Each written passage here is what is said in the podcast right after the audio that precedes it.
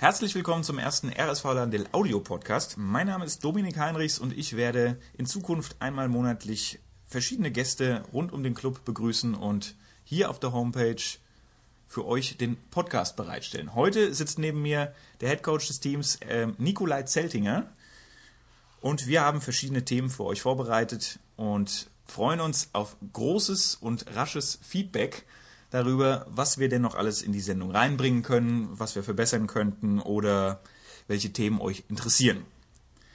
Heute haben wir vor, über das Spiel gegen Jena zu sprechen und ein bisschen Ausblick auf den Trainingsalltag zu geben.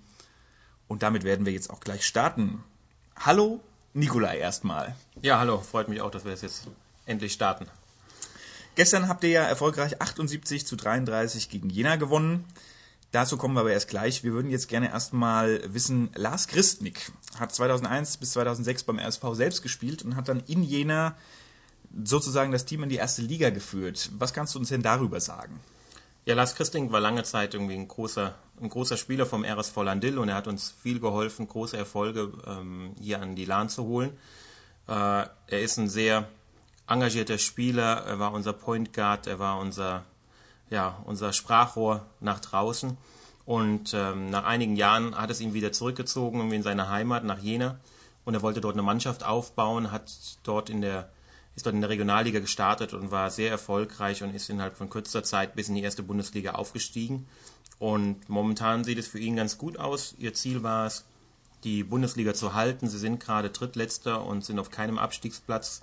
Und ich drücke Ihnen alle Daumen, dass Sie da in der Bundesliga drin bleiben, weil Sie eine Bereicherung für die Bundesliga sind. Auch Markus Legert und Thomas Döll spielen in Jena und die 2008 bzw. 99 bis 2005 beim RSV gespielt haben. Ähm, kennt ihr euch noch untereinander? Sprecht ihr vor dem Spiel? Wie, wie, wie läuft das Verhältnis, wenn ähm, Spieler, die früher beim RSV waren, jetzt woanders spielen und gegen, vor allem gegen euch?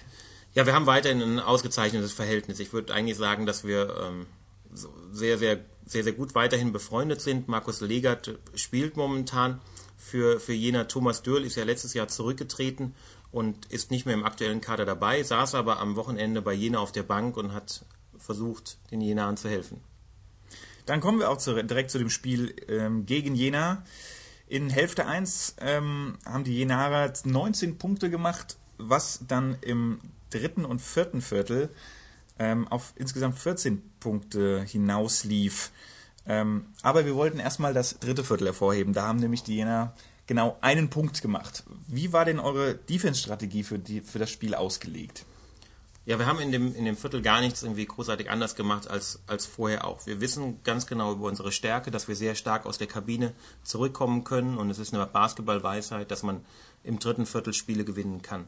Wir haben in den letzten drei Spielen, das war in Bonn, in Köln und gegen ähm, Jena gezeigt gehabt, dass wir jeweils im dritten Viertel nochmal ganz kräftig irgendwie einen drauflegen können und haben dort jeweils sehr, sehr gute dritte Viertel gespielt.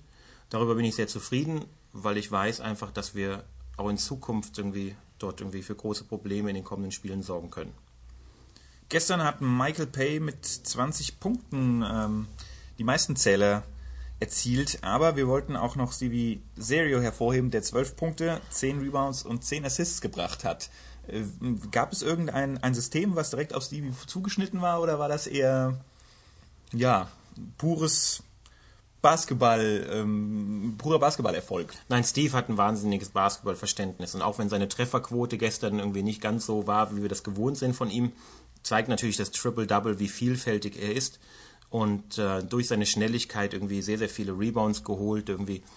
Er antizipiert das Spiel einfach unglaublich gut und ähm, hat dadurch auch irgendwie die 10 Assists ähm, sich geholt. Michael Pay und auch Joey Johnson sind unsere Leader ganz klar in der Mannschaft und sobald einer von beiden oder beide auf dem Feld sind, irgendwie weiß ich ganz genau, dass meine taktische Marschroute von außen irgendwie direkt auf dem Spielfeld umgesetzt wird. Joey Johnson und verschiedene andere Spieler hatten ja die Woche auch ähm, grippale Effekte. Ähm, Joey Johnson hat aber trotzdem ein paar Minuten gespielt und dadurch trotzdem viele Akzente gesetzt. Wie, wie, wie bringt er sich so schnell so gut ein? Ja, also gestern war ich wirklich überrascht von Joey, weil er hat Magenprobleme gehabt. Er hat irgendwie im Abschlusstraining nicht mittrainieren konnten können und war zu Hause, hat im Bett gelegen. Das sind eigentlich keine Voraussetzungen, dass man mit viel Energie kommen kann. Zunächst mal bin ich sehr froh, dass Felix Schell, der in die Startformation mit aufgerückt ist, dort einen hervorragenden Job gemacht hat, sowohl im Angriff als auch in der Verteidigung, ähm, ja, uns, uns richtig weitergeholfen hat. Aber als ich dann Joey Johnson Mitte der zweiten, des zweiten Viertels irgendwie gebracht habe, kam nochmal ein richtiger Energieschub und ich war überrascht und habe meine unsere Teamärztin, die Petra Michel-Leuthäuser, nur fragend angeschaut, wie er das hinkriegt. Aber das ist Joey Johnson. Er ist halt ein Gewinnertyp und er, er bringt immer ganz große Energie. Im, Vorbericht, äh, Im Vorbericht hast du gesagt, dass Gesche Schünemann im Training sehr viele positive Akzente gesetzt hat. Gestern war sie mit 15 Punkten auch ähm, in der Scorerliste ganz vorne dabei. Wie siehst du ihre Leistung von gestern? Ja, Gesche hat gestern wirklich hervorragend gespielt. Und zwar nicht nur im Angriff, was viele was viele Personen immer sehen, 70% Trefferquote und 15 Punkte war natürlich gigantisch, sondern auch insbesondere in der Verteidigung. Vieles bei Geich ist immer, dreht sich immer um Selbstvertrauen und da benötigt sie hin und wieder ihre, ihre Schussstärke im Angriff. Aber gestern war es rundum, irgendwie vorne wie hinten, irgendwie eine außerordentlich gute Leistung von ihr. Kommen wir zu den nächsten Spielen. Jetzt das nächste Spiel in München und das, die Woche drauf das Spitzenspiel in Zwickau. Wie sieht denn ähm, der Trainingsalltag, die Vorbereitung auf diese wichtigen Spiele an, aus? Ja, für München, ähm, wir wissen, dass wir in München immer, immer schwere Spiele haben. Irgendwie dort die Halle ist irgendwie unbequem zu spielen. Und wir haben jetzt wieder leider ähm, die Problematik, dass wir Joey Johnson an die kanadische Nationalmannschaft irgendwie abgeben müssen für Trainingszwecke ähm, hier in Belgien. Und äh, so wird unser Trainingsrhythmus leider wieder etwas gestört sein. Aber ähm, ja, wir haben einen erweiterten Kader, wir haben Teams, äh, Spieler aus der zweiten Mannschaft, die uns aushelfen werden. Und ähm, so geht die, geht die Vorbereitung auf München los, aber wir beginnen natürlich auch zeitgleich schon mit der Vorbereitung auf das Zwickau-Spiel, wo natürlich die große Revanche aussteht. Wir mussten in der Hinrunde dort eine Niederlage erleiden und die wollen wir natürlich wieder gut machen. Vor heimischem Publikum ist uns das natürlich ganz besonders wichtig, dass wir uns dort wieder beweisen können, unsere Stärke wieder irgendwie demonstrieren können. Was genau müsst ihr in München beachten? Wo müsst ihr ähm, verschiedene taktische Elemente setzen? Was genau müsst ihr beachten, damit ihr den Sieg nach Hause holt? Ja, München hat eine relativ schnelle Truppe zusammen, ein kleiner Kader, aber von allen Positionen von, von 1 bis 5 sehr, sehr wurfgefährlich, sehr, ähm, sehr stark. Und es wird bei uns darum gehen, einfach, dass wir die, ähm, die Schnelligkeit der München aus dem Spiel nehmen. Dafür werden wir natürlich unseren großen Kader einsetzen, um sie müde zu machen, um dann das Spiel heraus hinten nachher Ende drittes Viertel, Anfang viertes Viertel dann für uns zu entscheiden.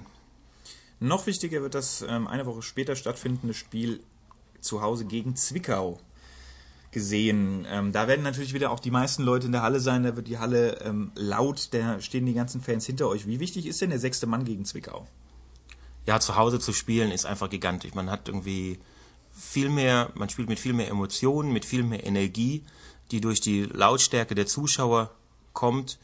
Man kennt sich in der Halle aus, irgendwie man ähm, ja, spielt einfach viel befreiter und, und lockerer auf. Man hat keine, keine Reisestrapazen irgendwie vorher in den Knochen. Und von daher ist das für uns eine, eine, eine Top-Bedingung, um, um das zweite Spiel gegen Zwickau zu spielen. Gegen Zwickau selbst irgendwie dreht sich natürlich immer viel um Piotr Luczynski, Topscorer in Zwickau rein, immer ein sehr hochprozentig spiel schießender Spieler.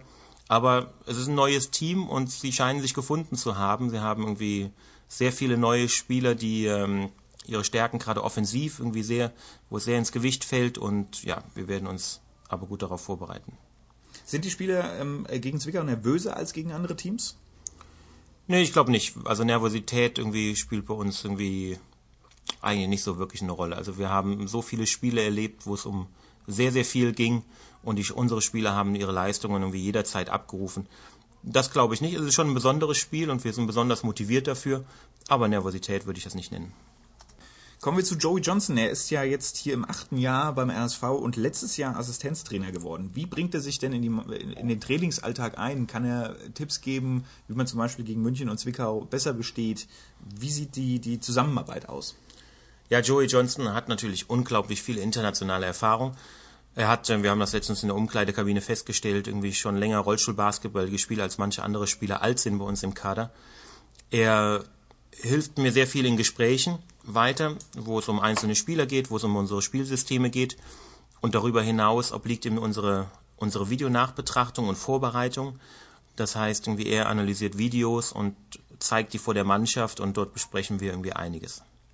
Wenn Joey für die Videoanalyse zuständig ist, was macht Flo Leuthäuser genau bei euch? Florian versorgt mich während der Spiele immer mit aktuellen Statistiken, die wir nicht über unser Statistiksystem irgendwie aufnehmen bekommen. Das sind meist irgendwie Spezialauswertungen, die wir ganz gerne haben wollen. Und im Trainingsalltag ist er natürlich irgendwie in den Trainingseinheiten dabei und berät mich dort immer wieder. Er hat ein sehr, sehr nahes Ohr an der Mannschaft und auch das hilft mir immer sehr weiter. Vor kurzem haben die Spieler vom Autohaus Weller neue Ford Focus Turnier bekommen. Wie genau fährt man denn ein Auto mit Handgas?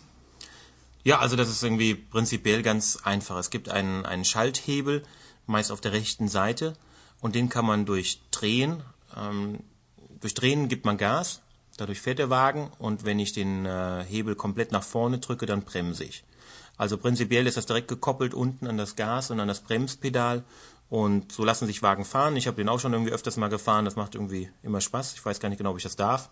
Aber ähm, auf dem Parkplatz durfte man den Wagen schon mal bewegen. Ja, auf dem Parkplatz. Sehr gut.